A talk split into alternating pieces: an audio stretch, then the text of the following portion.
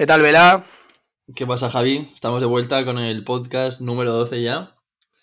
¿Número Y- 12? Número 12. Sí, Ostras, sí. pensaba que... Ostras, madre mía. Llevo mal la cuenta, ¿eh? ¿Sabes lo que no llevo mal de la cuenta? No llevo la- mal la cuenta de los partidos de Champions. Han vuelto. Han vuelto los octavos de final esta semana. Y han habido, bueno, sí, una sorpresa. PSG ha caído contra el Bayern de Múnich. Bueno, sorpresa, sorpresa. A ver, Bueno, eh, el Bayern de Múnich tiene un equipazo y sigue y lleva reinando, no lleva reinando Europa a nivel de finales durante mucho tiempo, pero sí que está llega a estar entre siempre entre los 16 eh, clasificados. O sea, al fin y al cabo es un equipazo. Yo me vi el partido y la verdad es que sí que es verdad que hubo un- una pequeña superioridad del Bayern durante el primer tiempo. Veía al PSG un poco más perdido.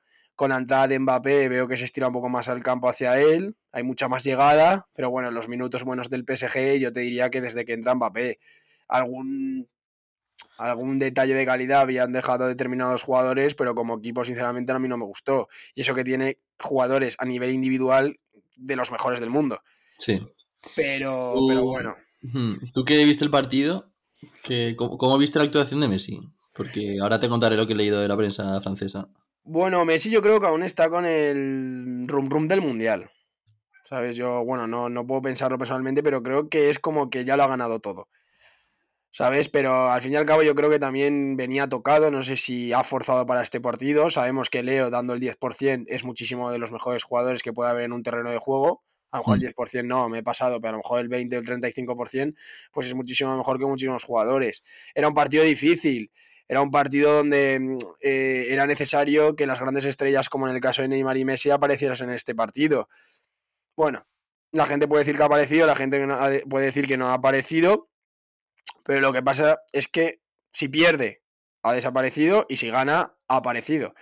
Entonces, en ese término, pues, pues oye, yo creo que no hizo uno de sus mejores partidos, pero hubo también detalles de calidad y detalles técnicos que lo hacen ser el mejor jugador del mundo, a pesar de que no ponga el 100%. No, eso está claro. Lo que te iba a contar es que parece ser que la prensa francesa, específicamente el equipo, ha señalado a Messi, parece ser que una vez más, considerándolo uno de los peores jugadores del, del conjunto francés durante el partido contra el Bayern de Múnich. No sé si tú opinas lo mismo, pero se ve que se llevó una puntuación de un 3, incluso menor. Bueno, le dieron la misma puntuación que a Neymar, pero por ejemplo, Carlos Soler, que también estuvo de titular, recibió una puntuación más alta. No sé, no sé qué opinas de, de esto. Yo creo que al final se es más crítico con el, con el mejor. Porque al final esperas tantos de esperas tanto de él que cuando no te da eso, eso, eso, ese, ese, esa, esa- como cuando no te da ese juego, cuando no te da ese fútbol, cuando no te da lo que siempre te ha dado, pues es como pues le pongo un 3. ¿Sabes? Tampoco sé en qué se basa el- el- las notas de los jugadores en este periódico en concreto. A lo mejor por las participaciones, por las llegadas al área, por balones perdidos, por balones ganados, que seguramente sea así. Pero yo, para mí, no fue de los peores del PSG. Yo creo que el equipo en sí no estuvo bien durante determinado tiempo, al igual que Donnarumma, por ejemplo, falla en el primer gol, pero después te salva otros dos. Pero, pero claro, es que al final eh, un 3 es muy bajo, pero yo tampoco hubiese puesto un 3 porque no ha sido un 0-4, no ha sido un 0-3, ha sido un 0-1 que deja totalmente viva la eliminatoria de vuelta en el, en el Allianz Arena. Sí. ¿Sabes? Estamos, es- yo creo que hay que dar fe, tienen que tener confianza en el equipo de que puede cambiar el resultado. Y de hecho van a llegar, Mbappé venía tocado, incluso llegó a forzar para jugar los últimos 20, 20-25 minutos, pero ten en cuenta que cuando se juntan estos tres es que no se, sabe, no se sabe lo que se puede pasar en el campo. Ya lo vimos con Suárez, Neymar y Messi en el Barça, ya lo vimos con Cristiano Ronaldo, Bale y Benzema en el Madrid. Nunca se sabe.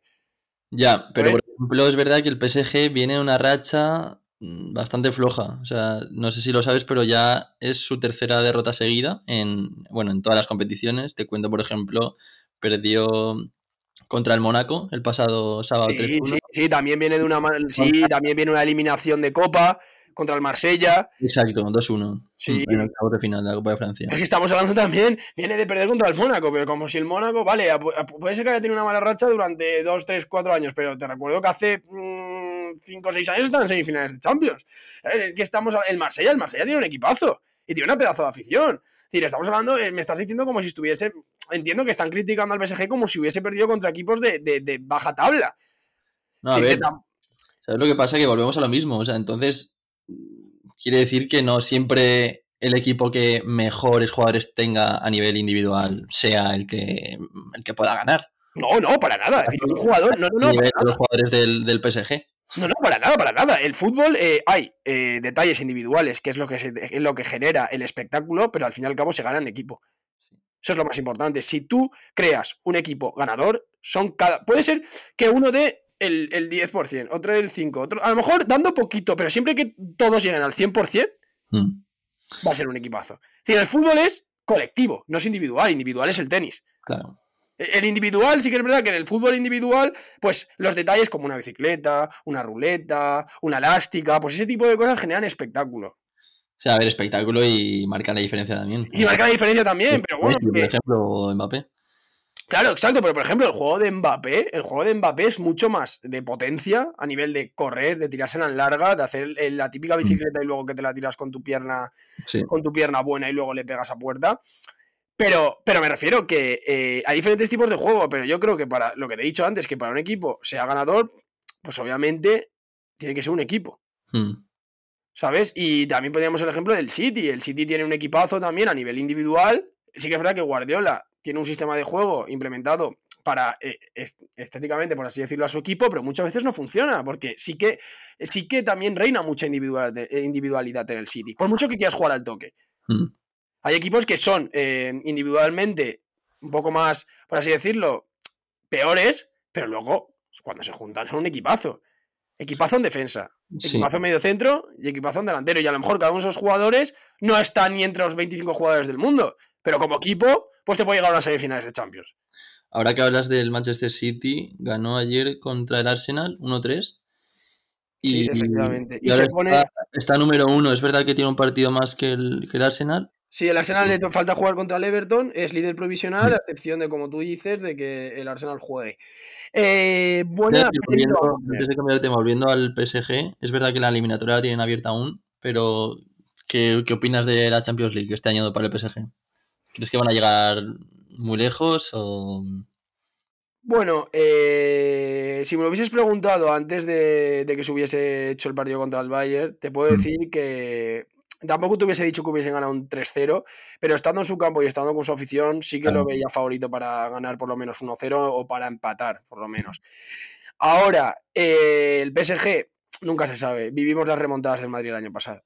¿Cierto? Entonces, eh, en el fútbol ya sabes que como favorito ahora la gente puede ver al Bayern, Mm, pero sinceramente el PSG tiene posibilidades de pasar a cuartos.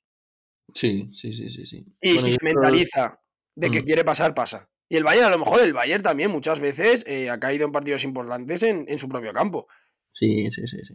Entonces, oye, pues mira, eh, la oportunidad la tienen. Que si pasan los. eh, si pasan los octavos, se quitan a un gran rival. Que Mm, no se pueden enfrentar a lo mejor en cuartos o en semifinales. Pero bueno, yo creo que la mentalidad del PSG. Cojones. ¿Vela? ¿Qué dices? Nada, que se me ha ido, perdón, se me ha ido totalmente el, el ordenador, no sé por qué, la verdad. No, no, no. Que lo que te estaba diciendo, que la mentalidad del PSG puede cambiar en el momento de que pase de octavos contra el Bayern. Mm, Eh, Sí que es verdad, mira, te voy a contar una cosa, ¿vale? No sé si te acordarás, seguramente sí, eh, cuando el Barcelona remontó al PSG justamente, Sí, El sí, sí, que el siguiente partido fue contra la Juve y lo palmó. Mm. Y a veces sí que es verdad que yo estaba hablando de la mentalidad fuerte, pero a lo mejor es una mentalidad de que, Buah, ya he ganado lo imposible, ahora como que me relajo. Claro, Entonces pues, yo, ¿qué es Mm. lo que haría? Si fuese el PSG, si gana el Bayern, ir más fuerte a, por- a los cuartos de final. Es con la mentalidad fuerte. No decir, Buah, me quita un gran rival, sino ir al próximo rival, ya por el próximo, ya por el próximo. ¿Sabes? Y quiero decir, más resultados, Milán 1, Tottenham 0, Club Con, Brujas con 0. sabor español, con sabor español, con gol de Brahim. Sí, sí, cierto, lo he visto. Después Club Brujas 0, Benfica 2. Con goles de. Jaume Ineres. Sí. Y Dortmund 1, Chelsea 0, que por cierto el Chelsea lleva cuatro partidos seguidos sin ganar. Y qué barbaridad lo que han invertido. Hmm, Qué barbaridad. Sí. Bueno, es un proyecto a largo plazo y irán dando los resultados porque equipazo tiene, ¿eh? Equipazo tiene. Lo que Sí, pasa es que el. Borussia Dortmund también tiene buen equipo, ¿eh? Y el Borussia Dortmund siempre ha sido operador en Europa. No llega a clasificarse mucho. Me acuerdo que jugó una final contra el, el Bayern de Múnich que, que acabó, acabó perdiendo. eh, pero, pero sí que es verdad que da mucho, da mucho, da mucho por saco, por así decirlo, en, en, en la Champions. Normalmente no se suele clasificar, pero sí que se lo pone difícil a sus rivales para la clasificación. ¿Sabes? Sí. ¿Y Pero bueno, ¿Traes algo más de fútbol o cambias de tema? Bueno, también jugó a la vez el Real Madrid-Elche, que acabaron ganando 4-0, que parece ser que el- Ah, el- la victoria en el Mundialito de Clubes les ha dado muchísima más fuerza para poder seguir compitiendo con esta liga.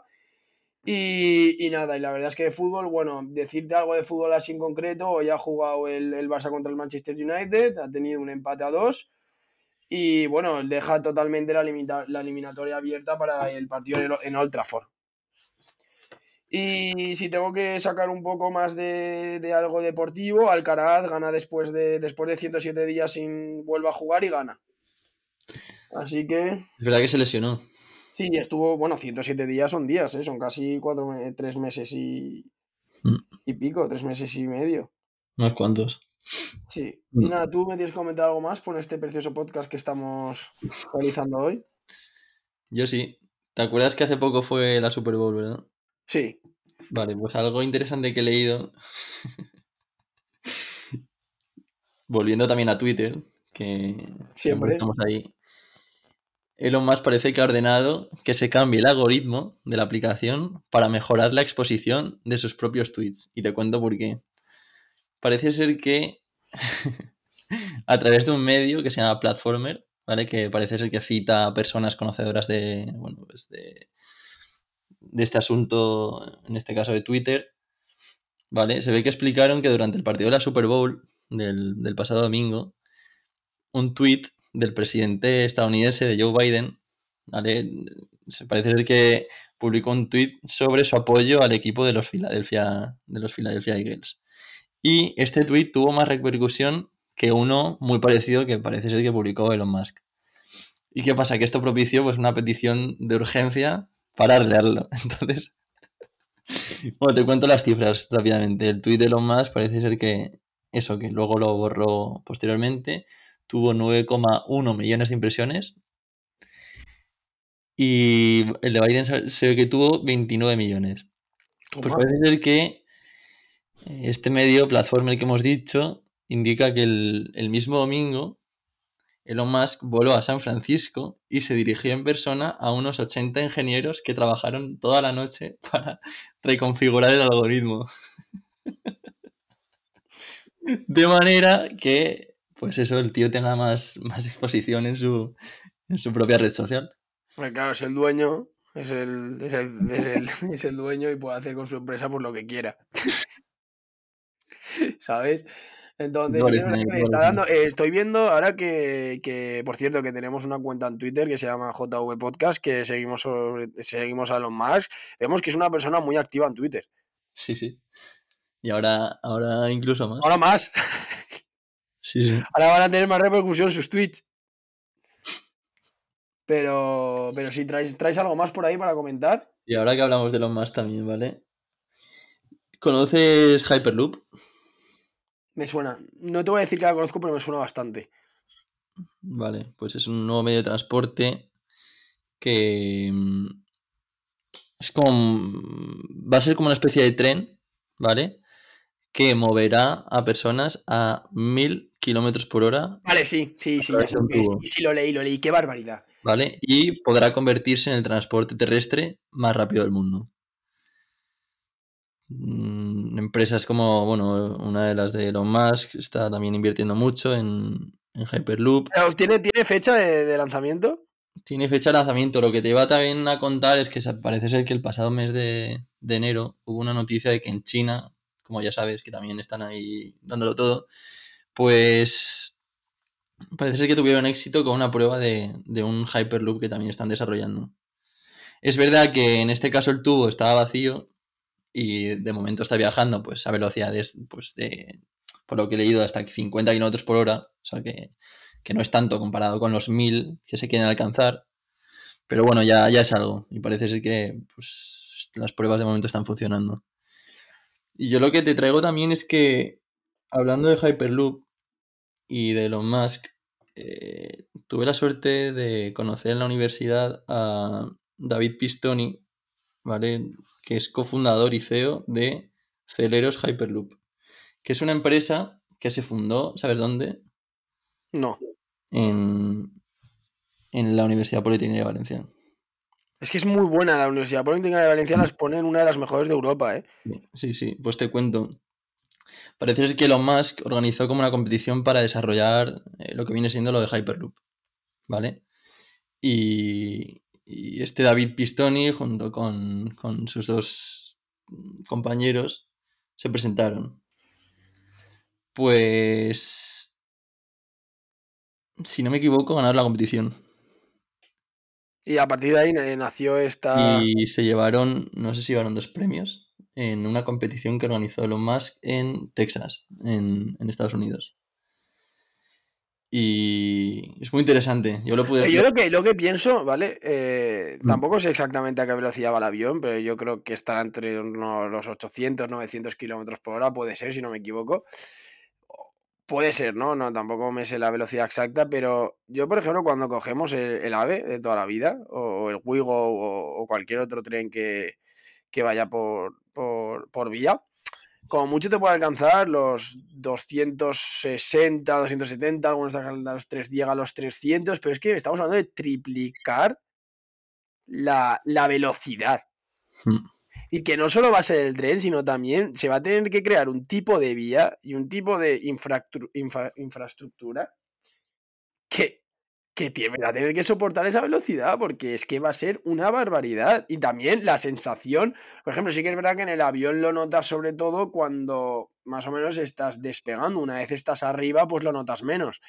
Pero en la, en, en, en, la Tierra, en plan, en el sentido de, en la manera terrestre, eh, que van a tener que crear, eh, no sé, algún tipo de, de, asiento o algún tipo de ventana o algún tipo de vagón que, tenga que no solo insonorizar lo de fuera, sino que también que parece que vayas a, a, 80, 90 por hora que, o, por la sensación que te da máxima de 300 kilómetros por hora.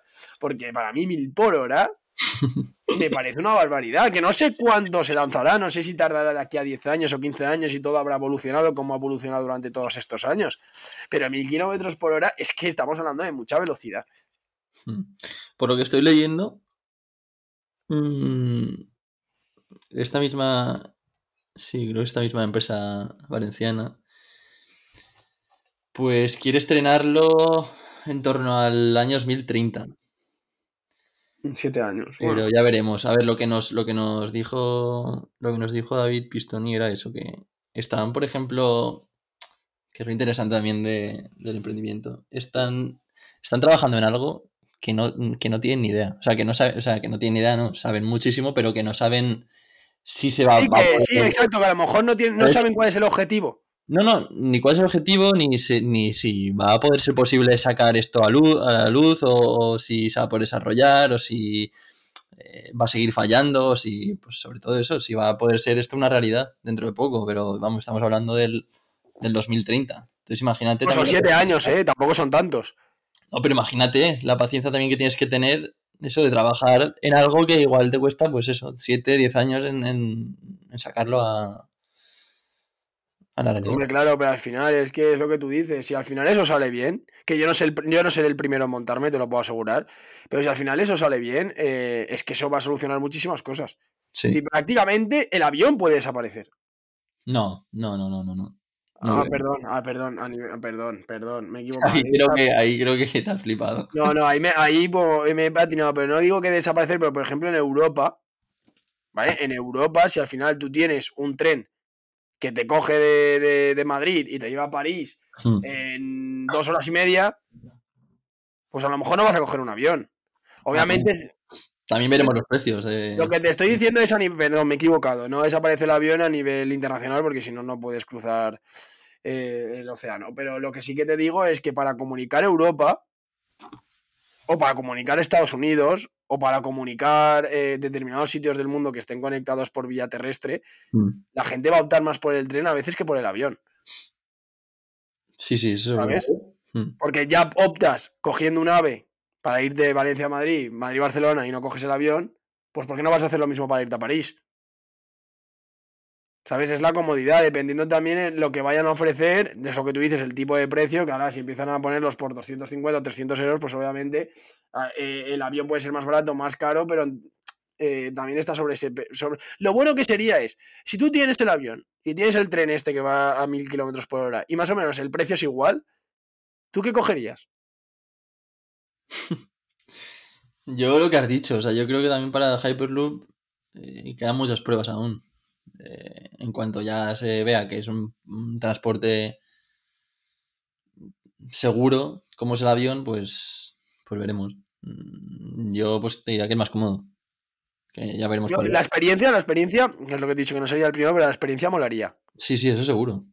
Porque yo he cogido un tren de Barcelona a París y son ocho horas, ¿eh? Pero si cuando, por ejemplo, salió lo del AVE también flipamos. O sea, que de Valencia a Madrid, por ejemplo, en una hora estés. Es verdad, es verdad. Es verdad. A mí me gustaría que pusieran el AVE, me gustaría que pusiesen el AVE a Barcelona, desde Valencia. Sí, a mí también. Porque sí que es verdad que el que tarda, tarda tres horas y media. Y me gustaría, por ejemplo, aquí en Madrid, pues creo que en coche a Barcelona son unas cinco horas o cinco horas y media. Y en AVE son dos horas y media. Y, y el AVE te, soluciona muchísimas cosas. Hmm. ¿Sabes? Y, mm, sí que es verdad que también a lo mejor molaría más que hubiesen más estilos de, trenes como el AVE para conectar diferentes puntos de España. Pero, pero bueno, yo creo que ahora con el. Pero vale, el tren este que me has dicho, ¿dónde se va a implementar por primera vez? En plan, ¿se va a implementar en Estados Unidos o se va a implementar en Europa? No, no, ya veremos, pero están ahora mismo pues como una, como una carrera. a mil por hora. Están, sí, sí, están China, Estados Unidos, Europa, están todos trabajando para... Vale, tienen como sucursales, entiendo yo. Entonces tienen la intención de implantarlo en casi todos los continentes. Sí, claro. Ahora mismo está en la carrera a ver quién lo desarrolla antes. Ah, vale, vale, vale, vale. Sí, sí. Vale, vale, vale, vale. Claro. Vale. Están vale, vale. Entonces, vale, pues, pues, pues a ver si, a ver el que lo desarrolle, pues el que primero que lo pruebe, que nos diga qué tal le ha ido. A ver si le ha molado la experiencia. Pero por, vivir esa experiencia, oye, ¿por qué no? Al fin y al cabo nos vamos a tener que acostumbrar a las nuevas tecnologías que van a ir apareciendo. Claro. ¿Sabes? Entonces, eh, qué mejor manera que, poder probar este nuevo tipo de experiencia que a lo mejor dentro de, 10 años será lo normal. O de 15 años será lo normal para las personas que, sean más pequeñas ahora. Mm. ¿Sabes? Entonces, en ese sentido, pues oye, nos tendremos que ir acostumbrando. Sí, sí, sí. Veremos. ¿Sabes? Pero, pero nada, bueno, la verdad es que eh, seguimos haciendo podcast, seguimos cumpliendo. Me lo he pasado muy bien, hemos hablado de diversos temas. Yo también. Hmm. Hemos empezado por el fútbol y hemos terminado por. Hyperloop. Por el, Hyperloop, que son dos mundos totalmente diferentes, pero en los dos tienes que dar el máximo para poder llegar a los objetivos. Y en el mundo me refiero justamente de, del Hyperblock, ¿eh? de, ¿no? de las tecnologías que también, porque al final van apareciendo cosas totalmente nuevas todos los días. Todos los días. Así que nada, Vela, ha sido un placer tener otra vez aquí, podcast número 12. Eh, vamos a seguir con esto. Gracias al oyente por escucharnos eh, durante todos los podcasts que subimos, por darnos apoyo a las redes sociales. Y nada, un abrazo, Vela. Gracias por todo. Un abrazo, Javi. Hasta la próxima.